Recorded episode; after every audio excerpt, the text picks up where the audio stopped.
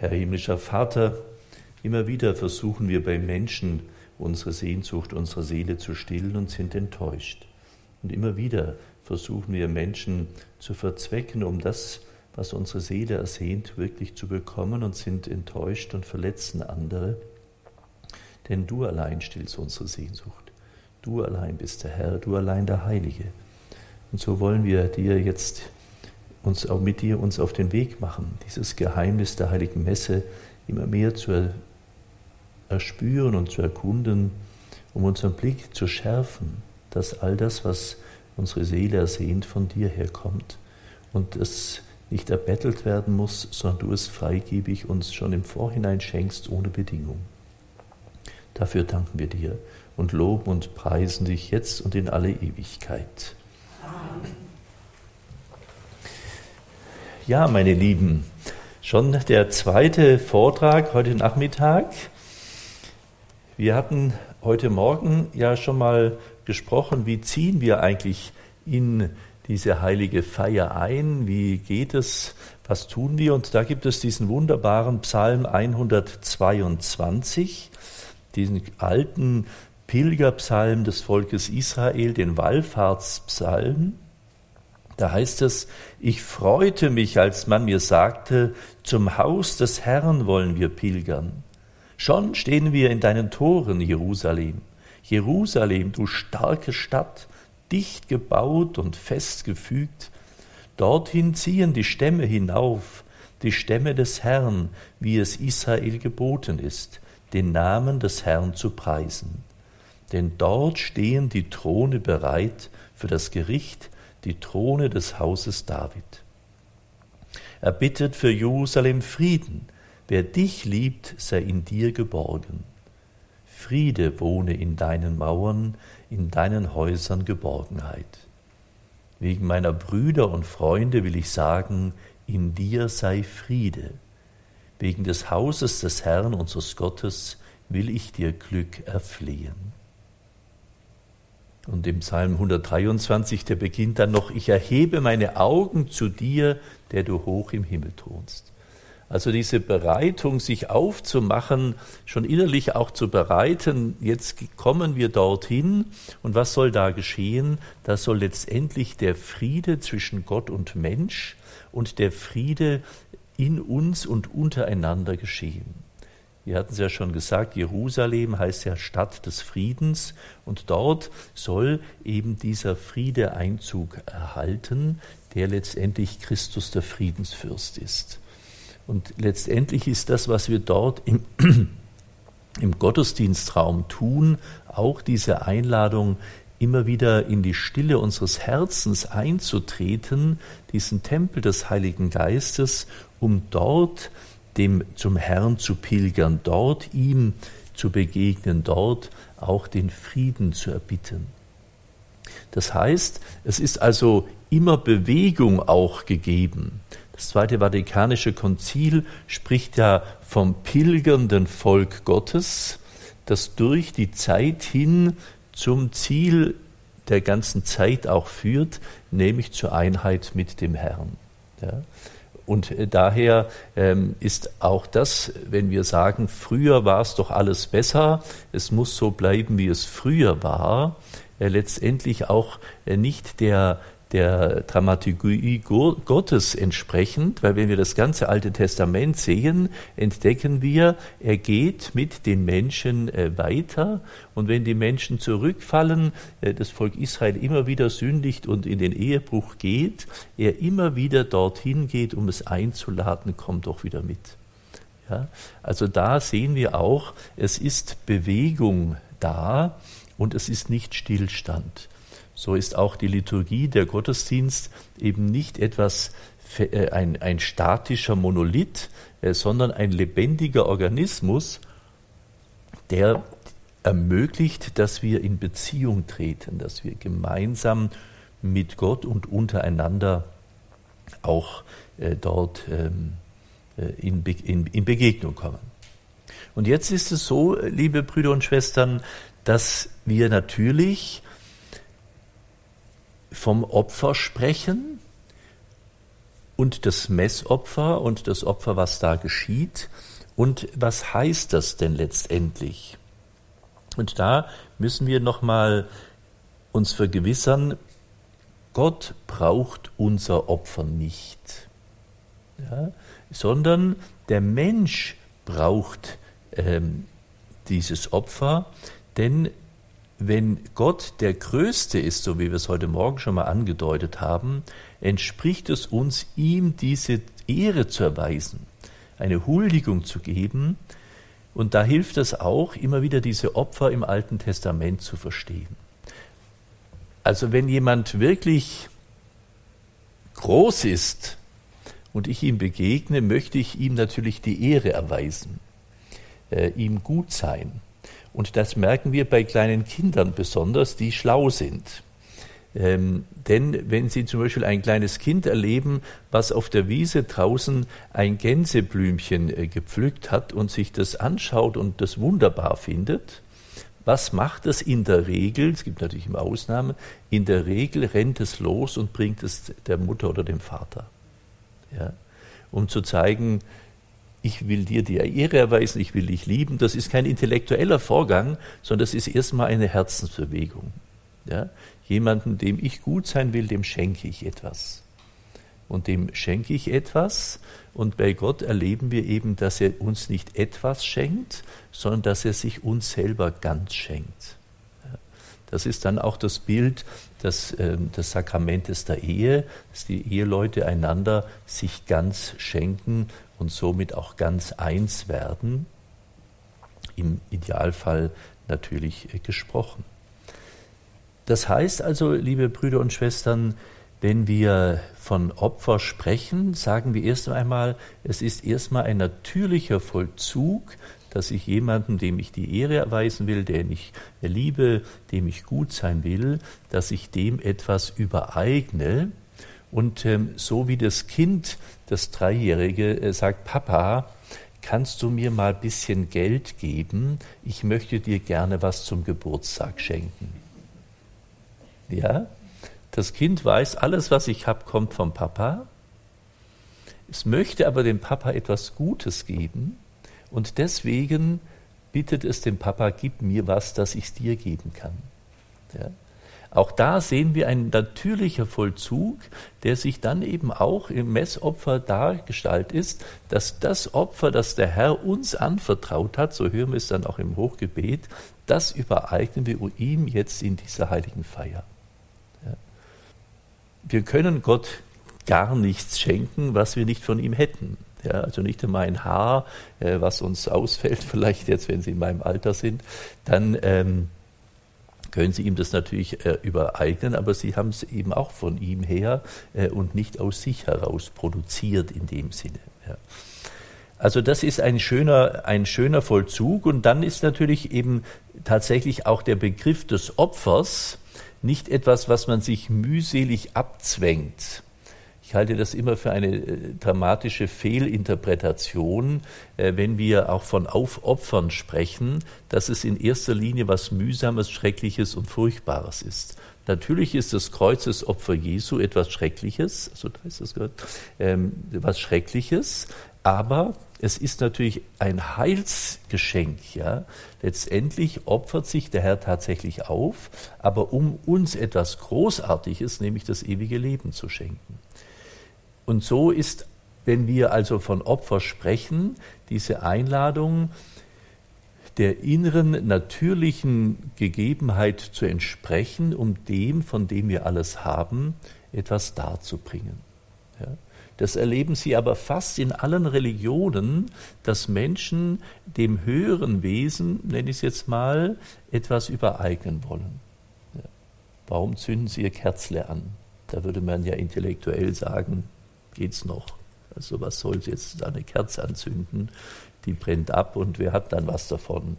Ja, es verrußt die Kirche und macht den Ständer schmutzig, aber was soll's? Ja?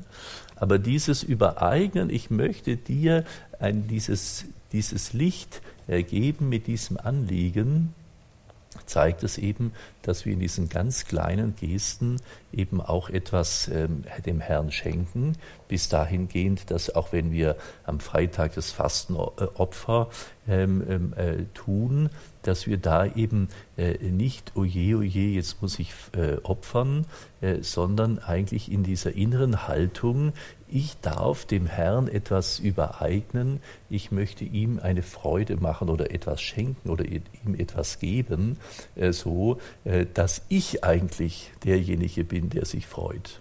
Ja? Das kleine Kind, das das Gänseblümchen bringt, das freut sich riesig, dass es den Eltern was geben kann. Ja?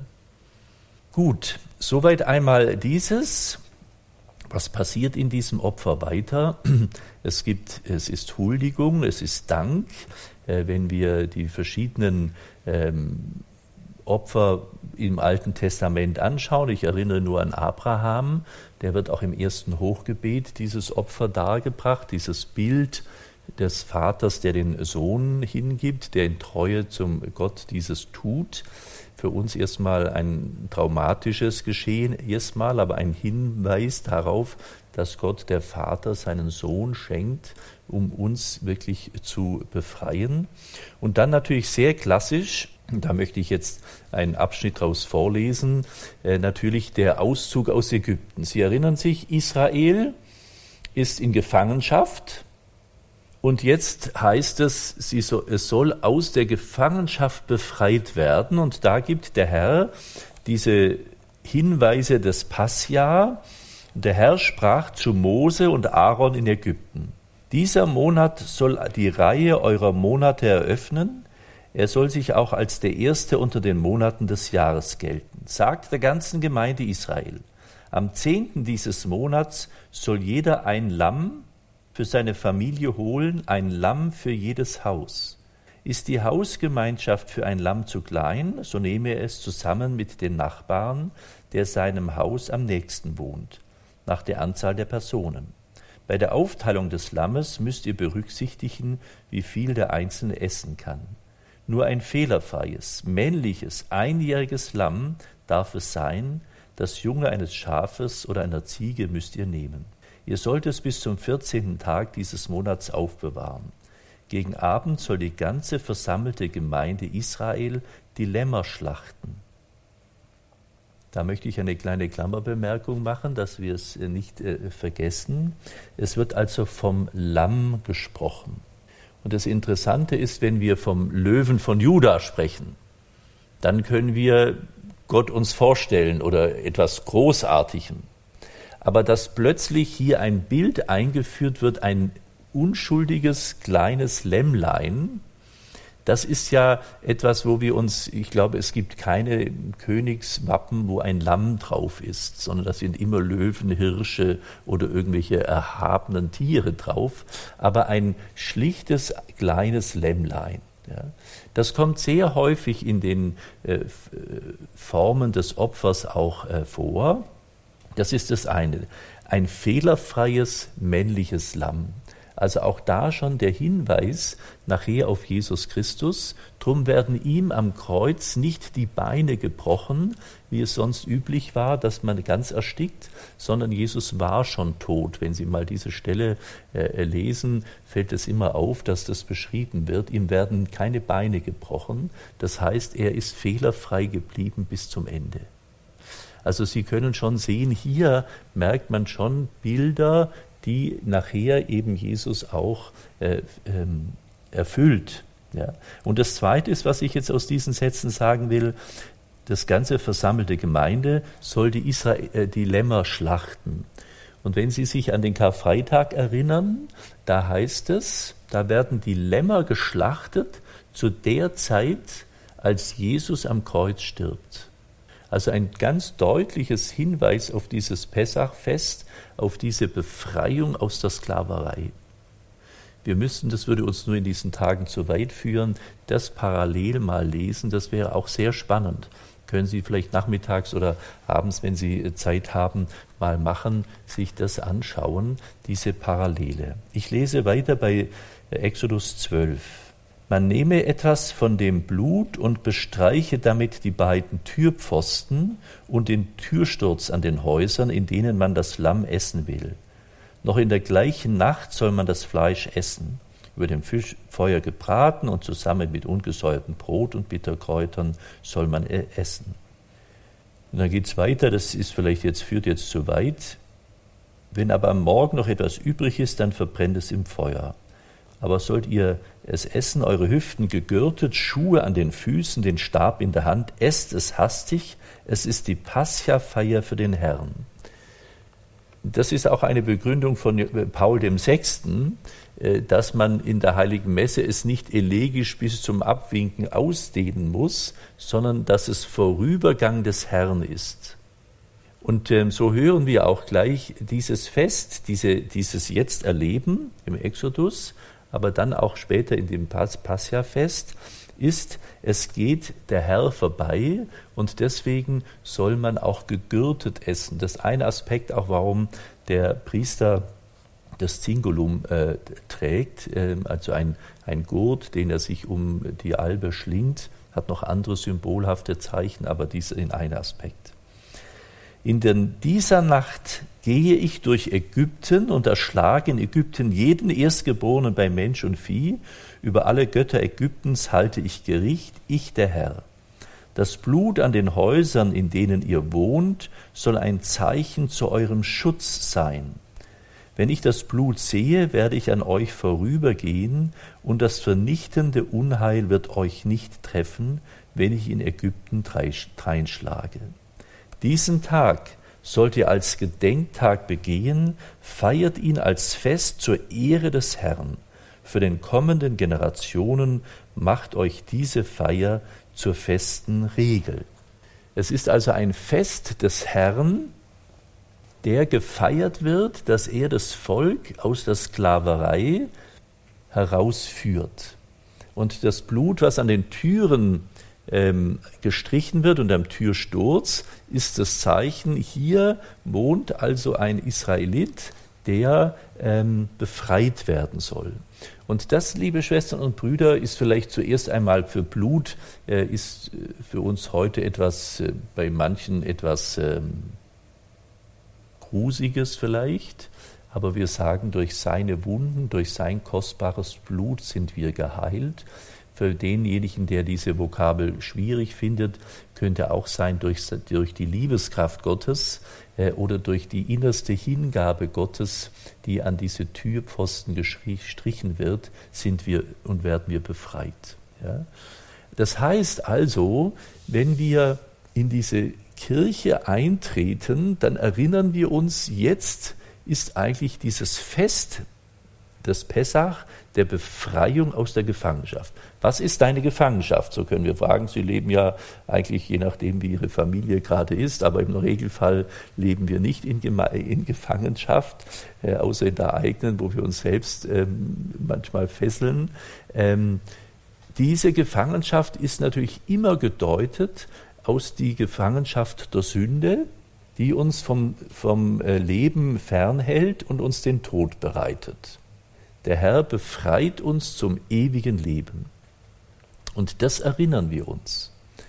Und daher ist es, glaube ich, und so möchte ich mit Ihnen verschiedene Aspekte anschauen, was machen wir eigentlich, wenn wir in die, äh, in die Kirche einziehen? Was tun wir da eigentlich? Manchmal kann man sagen, es ist die einzige Bewegung, die Leute machen Gotteslob nehmen, Weihwasser neben Kniebeuge machen, Kommunion neben Kniebeuge machen, Gotteslob wieder zurücklegen und fertig. Ähm, das wäre ein sehr äußeres Tun, kann passieren. Aber wenn wir in diesen Thronsaal eintreten und Sie die Barockzeit hat ja diese Thronsäle wunderbar ausgestaltet. Ich weiß nicht, Sie waren wahrscheinlich alle schon mal in Neuschwanstein oder Herren Chiemsee oder egal, wo Sie irgendein königliches Schloss betreten, wird immer der Thronsaal gezeigt, der besonders pompös ist und alles darauf hinführt und deutet, in der Mitte sitzt der König. Und es ist eine Audienzhalle. So könnte man sagen, der König ist da und hat dich eingeladen, du darfst jetzt, du darfst jetzt mal hier zum König vortreten. Welche Gnade. Ja? Ich war neulich beim König, könnten wir sagen. Also wenn Sie nach der Messe zu Ihrer Arbeit gehen, könnten Sie sagen, ja, wo kommst denn du her? Dann können Sie sagen, ich hatte gerade Audienz beim König. Ja? So sind unsere barocken Kirchen auch gebaut. Da ist in dieser Zeit auch als erstes der Tabernakel in der Mitte, der sonst immer die tausend oder doch längere Zeit davor immer an der Seite äh, war. Also auch da keine unnötigen Aufregungen in der Kirchengeschichte. Man muss immer ein bisschen weiter ähm, die Kirchengeschichte auch im Hintergrund haben, bevor man sich gleich aufregt. Das heißt, wir treten ein, was passiert? Wir treten ein und bekreuzigen uns mit dem Weihwasser. Ja? Wir nehmen also dieses Weihwasser als Zeichen zum einen der Reinigung, ja, der Reinigung von den Sünden, die wir in der heiligen Taufe von der Erbsünde befreit, wir da geschenkt bekommen haben dass wir das ewige Leben haben. Und indem wir das Weihwasser nehmen, ist es eine Tauferneuerung. Die Katholiken werden ja immer auch gerade von den Freikirchen äh, beschimpft, äh, dass wir Kindertaufe haben, weil es doch eine, eine Bekenntnistaufe sein müsste. Äh, und da ist es eigentlich ein Irrtum, weil die Theologie da dahinter vielleicht nicht ganz verstanden ist, sondern es ist natürlich sinnig, wie der Tempelhauptmann oder andere, dass das ganze Haus getauft wird, dass wir praktisch jedes Mal, wenn wir Weihwasser nehmen, unsere Taufe erneuern und bestätigen, ja, ich glaube, was da geschehen ist. Ja, es ist also auch letztendlich immer ein Glaubensbekenntnis. Ich glaube, Herr, dass du mich befreist, auch von meiner Sünde. Das wäre so dieser erste Aspekt. Also könnten wir auch sagen, wir bestreichen diese Gnade über uns, äh, dass wir frei werden von all den Gefangenschaften, in die wir uns selber häufig hineingeben. Wenn wir das Kreuzzeichen machen, und da möchte ich Ihnen auch noch mal sagen, das Kreuzzeichen, da geschieht ja auch etwas. Ich weiß nicht, was Sie machen oder denken beim Kreuzzeichen machen, aber ich glaube, dass wenn wir es wirklich vollziehen, dass tatsächlich Gnade geschieht. Also wenn man, äh, sag ich mal, so äh, ein schnell, schnelles Kreuz, Kreuzle macht, ja, dann machen manche Leute ganz schnell zack, zack, zack, zack, ja. Ich weiß nicht, aus welchen Gründen das so entstanden ist. Vielleicht, wenn man es in der Bevölkerung draußen in der Wirtschaft macht, geniert man sich vielleicht. Das ist dann auch peinlich, wenn man sich geniert. Aber ich glaube, dass wenn wir das Kreuzzeichen machen, dann tun wir ja wirklich die Gnade Gottes erbitten, dass die durch unseren ganzen Leib durchströmt. Ja? Und so können wir auch das Kreuzzeichen wirklich von oben bis unten äh, machen, dass wir bitten, dass der Herr wirklich mit dieser ganzen Gnade durch uns durchströmt und dann sage ich immer, dass die andere Zeichen von der einen Seite zu anderen Zeichen ist ja auch zu bitten, dass diese Gnade, die wir vom Herrn empfangen, wir tatsächlich auch von unserer Herzensseite zu den Menschen rundum auch äh, bringen können dass es nicht in uns einfach nur, jetzt will ich mal Segen haben und sonst keiner, sondern dass dieser Segen Gottes, der durch mich hindurch strömt oder in mich hineinströmt, auch durch mich hindurch auch hinausströmen kann. Ja? Also das ist dieses äh, Zeichen, und daher glaube ich, äh, ist es vielleicht auch mal eine Übung, dass Sie ganz bewusst wenn Sie auch abends beten oder wenn Sie sonst irgendwas machen, mal ganz bewusst immer wieder äh, überlegen, wie mache ich wirklich dieses Kreuzzeichen? Dass da auch was geschehen kann und dass es nicht eine gymnastische Übung wird oder ein Schütteln oder keine Ahnung, was es alles für äh, Formen des Kreuzzeichen gibt. Aber ich bin überzeugt davon, dass wenn Sie aufrecht stehen und dieses Kreuzzeichen über sich schlagen, das eine andere ähm, ähm, Wirkung hat, als wenn man nur schnell zacki, zacki, zacki macht. Ja. Die Orthodoxen mit großer Ehrfurcht sogar beugen sich bis hinab zum Boden und machen vom Boden ähm, her bis zum Boden hin äh, dieses Kreuzzeichen, äh, was vermutlich auch bedeutet, bitte mit deiner Gnade ganz in diese Erde. Und die, die Orthodoxe, da gibt es unterschiedliche Traditionen. Die ähm, eine Tradition ist ähm, drei Finger zusammen, ein Gott, drei Personen, zwei Naturen. Es gibt aber auch Traditionen, die das so zeichnen, ähm, aber das ist unterschiedlich, glaube ich, in den unterschiedlichen orthodoxen Traditionen. Aber diese, äh, so gibt es eben auch dieses ein Gott, drei Personen, zwei Naturen. Also das Kreuzzeichen am Anfang. Also da richtet man sich schon auf und bereitet sich. Man ähm, vielleicht, wenn man äh, zum in den Königsthron geht, tut man nochmal schnell das Kleid äh, recht zubbeln und den Hut gerade setzen, dass man wirklich auch würdig da hereinschreitet. Ja? Äh, stellen Sie sich vor, Sie treten in so einen herrlichen barocken äh, Königssaal ein und Sie schlappen da rein wie ein nasser Sack. Äh, das würde man nicht tun, weil man schon innerlich sich anders darauf eingestellt hat. Ja? Und dadurch, glaube ich, auch kann was anderes geschehen. Aufgrund der Erwartung und aufgrund der Bereitschaft der Begegnung auch mit diesem äh, Größten, äh, dieses zu tun. Ja? Wir haben ja immer am 13. eines Monats den Gebetsabend hier und da geschehen ja äh, immer wieder auch erstaunliche Dinge, Heilungen und Versöhnung und Verzeihung und viele andere Sachen. Und ähm, wir fragen uns manchmal, warum passiert da eigentlich mehr als am nächsten Tag in der normalen Werktagsmesse? Und ich glaube, dass da wirklich ein Teil, ein Aspekt davon ist, dass es da Menschen gibt, die wirklich erwarten, Herr, du darfst jetzt wirken und dass dadurch auch was geschehen kann. Ja. Wenn wir aber in die Messe reingehen und wieder rausgehen, ähm, wie, ähm, äh, sage ich mal, ähm, wenn Sie mit dem Auto in die Waschanlage fahren, da wird zwar das Auto sauber draußen, aber innen drin passiert hoffentlich, hoffentlich nichts. Ja? Ähm, und so befürchte ich auch, dass wir manchmal alle Fenster und alles zumachen, dass ja nichts reinkommt, ja, wenn wir im Gottesdienst sind. Das wäre also das Kreuzzeichen. Wir machen also, ein, der heilige Thomas von Aquin sagt, dass wir eigentlich innere Vollzüge, innere Akte äußerliche, äußerlich benennen oder bezeichnen oder vollziehen, äh, so dass wir das, was wir innerlich eigentlich vollziehen sollen, äußerlich tun. Aber wenn wir es äußerlich schlampig tun, dann wird es meistens äh, auch ähm, innerlich nicht und umgekehrt. Das ist häufig eher ein Bild davon. Wir hatten, ich weiß nicht, ob Sie es mal gesehen haben im Fernsehen oder bei uns auf YouTube, ähm, das äh, berühmte Fräulein Angele, eine heiligmäßige Person hier in Leutkirch. Wenn, die konnte kaum mehr gehen. Ja, die war von ihrem Herzen her so geschwächt, dass sie kaum mehr in die Kapelle reintreten konnte.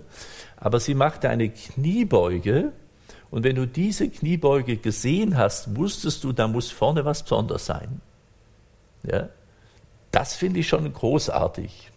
Ja?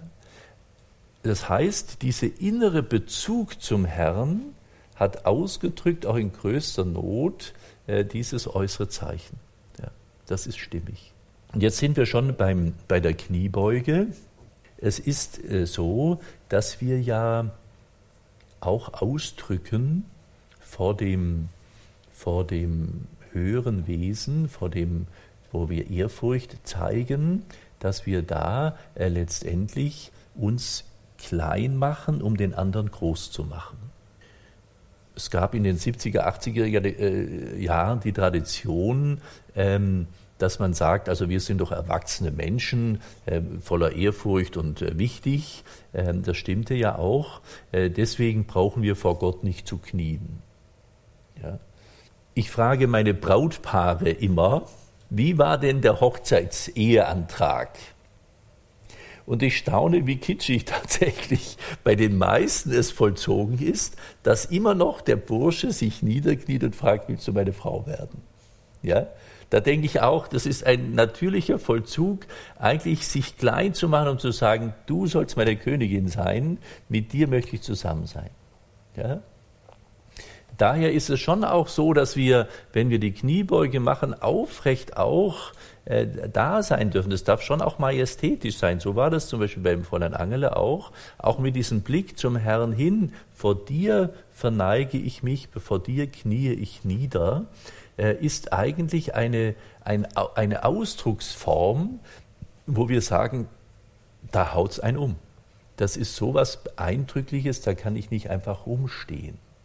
Und wenn wir Größe erleben, dann sind wir auch sprachlos. Ich erinnere mich, ich war vor vielen, vielen Jahren einmal auf dem Sinai. Da sind wir bei Vollmond nachts auf den Sinai, um zu erleben, wie auf der einen Seite der Vollmond ähm, runtergeht und auf der anderen Seite die Sonne hochkommt.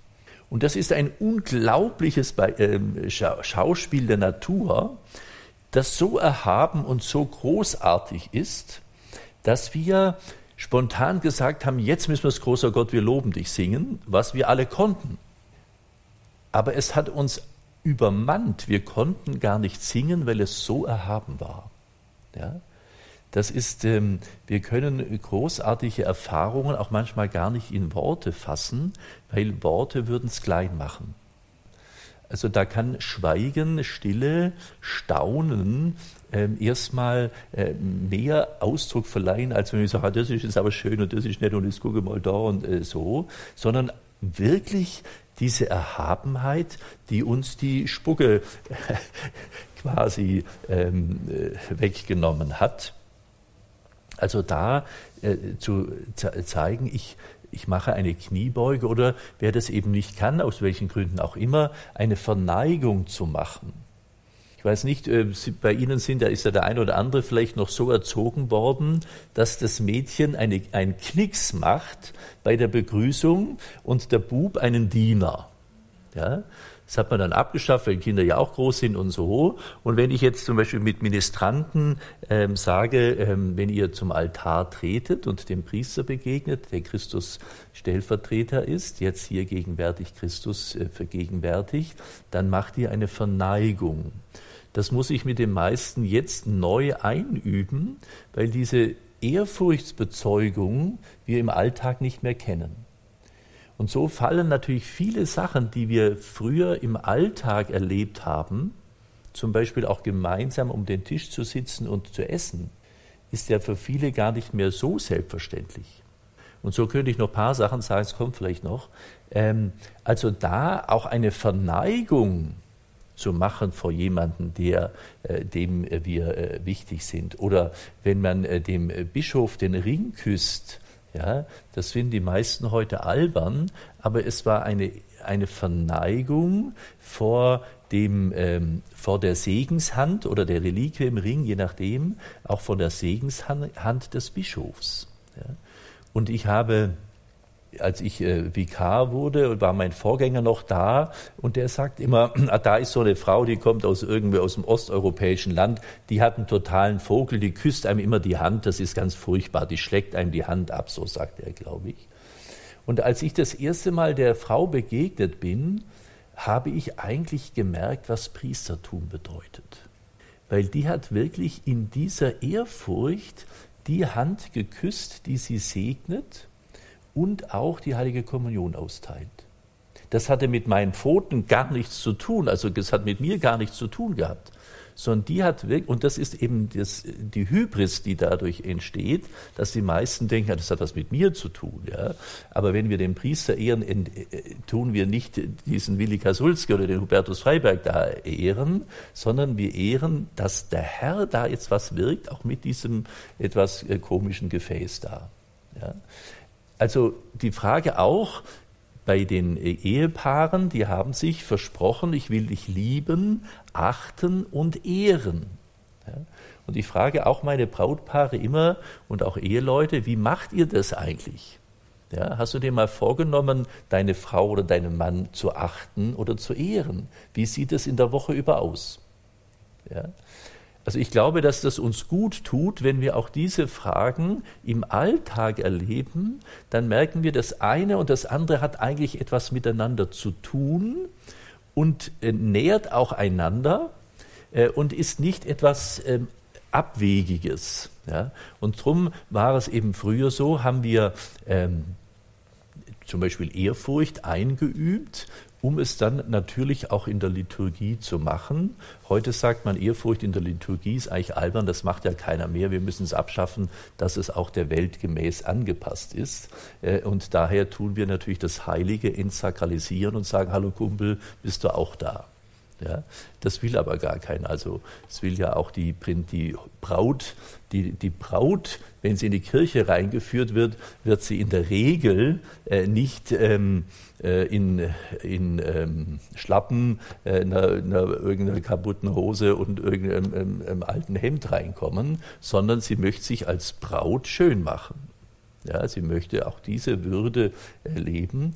Und so sind wir eingeladen, auch am Anfang schon alleine beim Hineintreten in, diesen, in diese heilige Halle, heißt es im Exultet in der Osternacht, dass wir da hineintreten und schon mit einer ganz anderen Erwartung hineintreten. Im zweiten Petrusbrief, im ersten Kapitel, Vers 4 heißt es, oder ich lese schon noch äh, äh, drei vor. Alles, was für unser Leben und unsere Frömmigkeit gut ist, hat seine göttliche Macht uns geschenkt. Sie hat uns den, den erkennen lassen, der uns durch seine Herrlichkeit und Kraft berufen hat. Und jetzt kommt's, durch sie wurden uns die kostbaren und überaus großen Verheißungen geschenkt, damit ihr der verderblichen Begierde in der Welt herrscht, entflieht und an der göttlichen Natur Anteil erhaltet. Das ist das Beeindruckende, liebe Schwestern und Brüder, dass wir in der heiligen Messe Anteil erhalten an der Gottheit Christi, der unsere Menschennatur angenommen hat. So betet es der Priester beim Einsenken des Wassertropfens in den Kelch des Weines. Da betet er, wie sich dieses Wasser mit dem Wein verbindet zum heiligen Zeichen. So lass uns Anteile haben an der Gottheit Christi, der unsere Menschennatur angenommen hat. Wir können also sagen, Gott wird Mensch, damit du Mensch mit ihm, mit seiner Gottheit eins werden kann. Das ist das Ziel. Und wenn wir das verstehen, brauchen wir uns gar nie mehr darum kümmern, was denken die Leute von uns, sondern dann wissen wir letztendlich, wir sind zu dieser Würde des, des königlichen Geschlechtes hineingepfropft, nenne ich es jetzt mal, hineingenommen. Ja? Und das ist doch unglaublich, ja? dass wir eigentlich durch dieses Zeichen, ja, auch was schon an der Taufe geschieht, dieses Kreuzzeichen auf den, die Stirne zu machen, ich gehöre nicht mehr mir selber, sondern ich bin ganz göttliches Eigentum. Ich weiß nicht, ob Sie in der Pferdezucht oder so äh, schon mal tätig waren. Äh, da ist noch lange Zeit, ich weiß nicht, ob es heute noch ist, lange Zeit wurden die Pferde noch ges, äh, gebrandmarkt ähm, dass man weiß, dieses Pferd gehört zu diesem Stall. Und so könnten wir auch sagen, durch dieses heilige Zeichen des Kreuzes bei der Taufe sind wir hineingenommen worden in diese Würde der Kinder Gottes. Und deswegen sind wir eingeladen, dieser Würde gemäß zu leben, uns zu benehmen. Und ähm, wenn wir also hineintreten in diese heilige Halle, dann wollen wir uns erstmal auch bereiten, dass uns gelingt diese Begegnung mit dem Allerhöchsten. Das ist das eine. Und dann können wir sagen, es beginnt die heilige Messe. Wir singen fröhliche Lieder. Es gibt normalerweise das Offertorium, also ein Einzugsvers, wo es klar ist, was ist das Thema, das Programm heute, so könnten wir sagen. Und dann beginnt der Priester auch die heilige Messe und sollte nach Möglichkeit nicht sagen, ich begrüße Sie alle herzlich in meinem Namen und im Namen des Kirchengemeinderates und des Gewählten und des Nichtgewählten und wer auch immer da auch noch mit dabei ist. Wir freuen uns sehr, dass Sie gekommen sind. Dann wäre es die Veranstaltung des Kirchengemeinderates der Leitung der Pfarrei mit dem Pfarrer. Aber der Priester begrüßt im Namen des Vaters und des Sohnes und des Heiligen Geistes. Ja? Es ist also das heilige Geschehen, das in seinem Namen passiert. Und da merken wir, und da empfehle ich Ihnen einmal das Buch von Scott Hahn, Das Mahl des Lammes, die Messe als Himmel auf Erden, Da beschreibt er nämlich die ganze heilige Liturgie anhand der Beschreibung der Liturgie des Himmels im, im, äh, in der Offenbarung des Johannes. Letztes Buch der, ähm, des, der Bibel.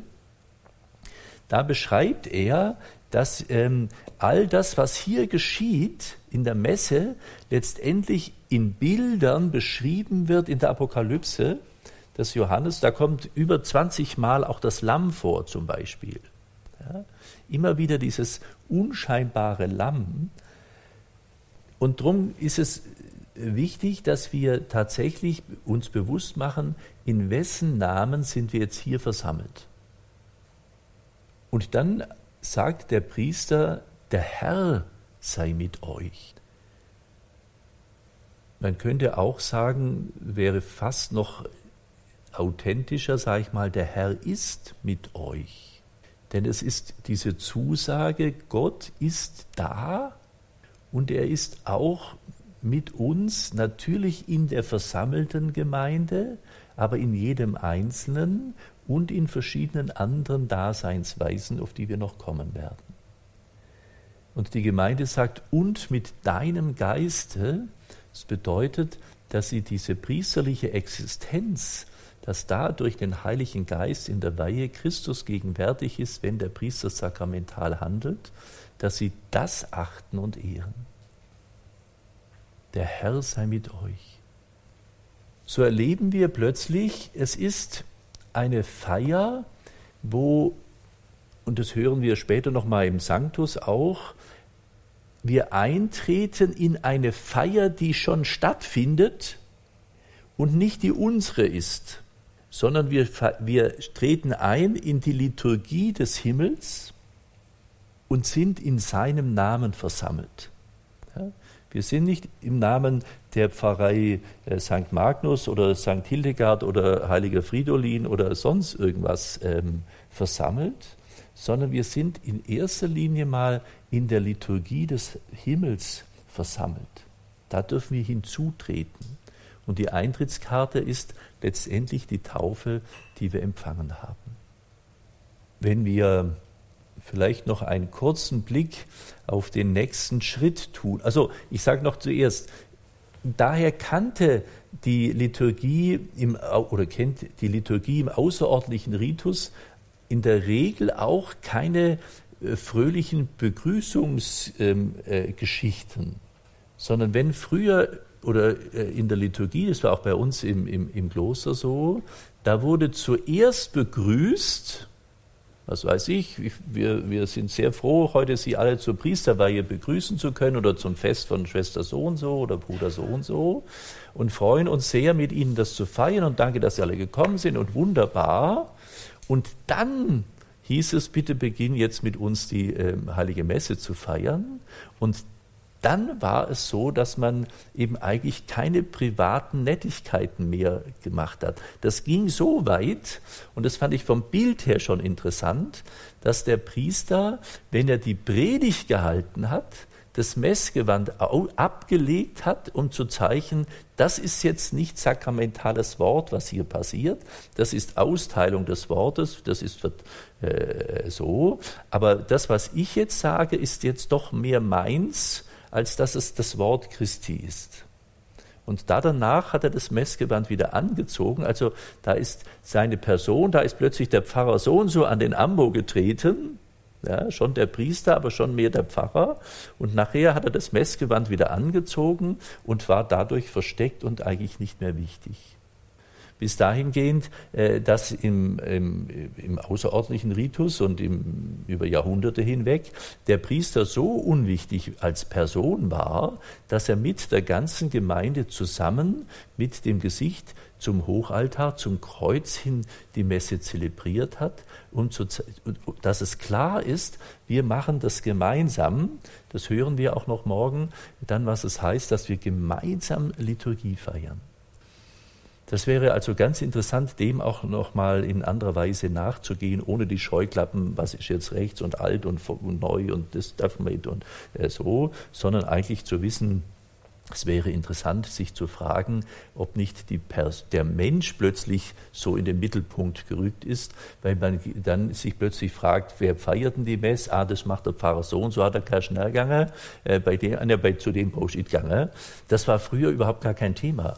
Früher wurde gar nie gefragt, wer feiert denn die Messe, weil die Person, der Mensch war da relativ unwichtig, weil er keine Fröhlichkeiten äh, vom Stapel ließ. Es war nicht Unterhaltungsshow, die wir vom Fernsehen abgeguckt haben. Dieser erste Teil ist also Bereitung, sich bewusst zu machen, Reinigung. Und deswegen äh, sagen wir noch, und das finde ich den genialsten Aspekt der heiligen Messe schlechthin, dann kommt nämlich sich klar zu machen, wer bin ich und wer ist der König. Nämlich, dass wir sagen, ich habe gesündigt. Ich habe gesündigt, ich bin es nicht wert, dass du zu mir kommst, sagen wir später nochmal in der Liturgie, den Tempelhauptmann äh, folgend. Das heißt aber nicht, dass du nicht würdig ein würdiger Mensch wärest, äh, sondern dass du aus dir heraus es tatsächlich nicht vermagst, sondern dir eingestehen kannst, ich war's. Ja? das Schuldbekenntnis die geniale Erfindung, eigentlich zu sagen, mit einem Schnitt, es kann sich keiner schlechter fühlen als der andere und es kann sich keiner besser fühlen als der andere, weil jeder voreinander sagt, ich habe gesündigt. Und darum bin ich immer dafür, dass man auch äh, das nicht einfach nur, ha, ich habe gesündigt, das hoffentlich merkt es keiner, äh, sondern eigentlich, dass wir mit hoch erhobenem Haupt uns gegenseitig anschauen und sagen, ich möchte es euch mal sagen, ich bin ein Sünder. Ja? Es wäre eine totale Befreiung, wenn wir hingehen können und sagen, es ist die einzige Veranstaltung, wo wir nicht unsere Siegeslorbeeren gegenseitig austauschen, sondern wo wir sagen, Kameraden, ich brauche eure Hilfe. Ja? Betet, Brüder und Schwestern, ähm, dass ähm, bei Gott ähm, für mich heißt zum Schluss, es fällt mir gerade nicht ein. Also wir sagen voreinander, ich habe gesündigt, und dann sagen wir, äh, äh, wir bitten einander, äh, Gott, die Mutter Gottes und alle Heiligen und euch, für mich zu beten bei Gott, unserem Herrn. Ich weiß nicht, wie oft wir das tun. Ja? Alleine diese Zeit, ich weiß gar nicht, ob man nochmal nach dem Schuldbekenntnis eigentlich Zeit lassen müsste, zum sagen, jetzt bet mal für die anderen. Wenn sie dich schon bitten, bitt doch für mich, dass ich es nicht mehr so arg mache. Dass wir da eigentlich Zeit nehmen zu sagen, Menschenskinder, das ist wirklich wichtig. Wir müssen mehr füreinander beten, dass wir das auch gut aushalten können. Und das denke ich immer, wenn ich da stehe und ich sehe ja wirklich äh, die Menschen dann vor mir und da denke ich, Gut, dass sie nicht wissen, was ich alles sündige. Die täten mich steinigen wahrscheinlich. Ähm, so. aber das ist nochmal eine andere Geschichte. Aber dass wir einander sagen können, ähm, wir haben da unsere Defizite und wir können trotzdem hierher treten, weil hier ist jemand, der diese Defizite nicht als erstes anmerkt. Ja? Und das einzuüben, dass wir nicht uns gegenseitig äh, schauen, was machst du alles falsch, sondern dass wir sagen, äh, wir sind quasi eine Selbsthilfegruppe, Sünder-Selbsthilfegruppe. Ja, die therapeutische Gruppe, wir versuchen miteinander uns auf den Weg zu machen, immer mehr zu, ent, äh, zu entdecken, dass wir zwar Sünder sind, aber der Herr, das uns hilft, da davon loszukommen. Ein herrlicher Einstieg. Jetzt sind wir schon aufrecht da, können plötzlich sagen, Mensch, das Kind, es hat jetzt keiner mich schief angeguckt, keiner auf den Boden gesprungen hat gesagt, du alte Sau, jetzt bist du auch noch da in der Kirche, äh, sondern wir können das alles sagen. Wir sagen es leider unendlich ritualisiert, so dass es vermutlich die wenigsten irgendwie berührt und glauben. Aber darum insistiere ich auch so darauf, weil ich es so wichtig finde, dass es dass wir mit großem Anstand voreinander erstmal sagen können, wir sind nicht die Helden, wir brauchen es auch nicht zu sein, weil Christus ist der Held und aus dem heraus leben wir, nicht aus unserem eigenen Vermögen. Das würde uns ermutigen und so können wir uns auch hoch erhobenen Hauptes miteinander dann diesen, äh, diesen Weg in, die, in den Gottesdienst hineingehen, aber auch in unseren Alltag hineingehen. Ja?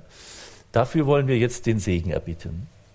Gütiger und barmherziger Gott, Du bist der Herr des Lebens und des ganzen Universums. Du lädst uns ein in deine gute Stube. Wir nennen sie Königsraum, wir können sie aber auch sagen Nazareth oder in die Werkstatt in Nazareth. Und du bereitest unser Herz, dass es ein Raum der Begegnung mit dir werde. Und so bitten wir dich, dass wir immer mehr uns dieser Würde der Kinder Gottes, dass wir Anteil haben dürfen an dir, bewusst werden. Und dass all das, was daran hindert, dass du es uns wegnimmst, dass du uns reinigst und heilst und befreist davon. Das gewähre euch der allmächtige und gütige Gott durch die Macht des Vaters, die Liebe des Sohnes und durch die Kraft des Heiligen Geistes. Amen. Gelobt sei Jesus Christus. In Ewigkeit. Amen.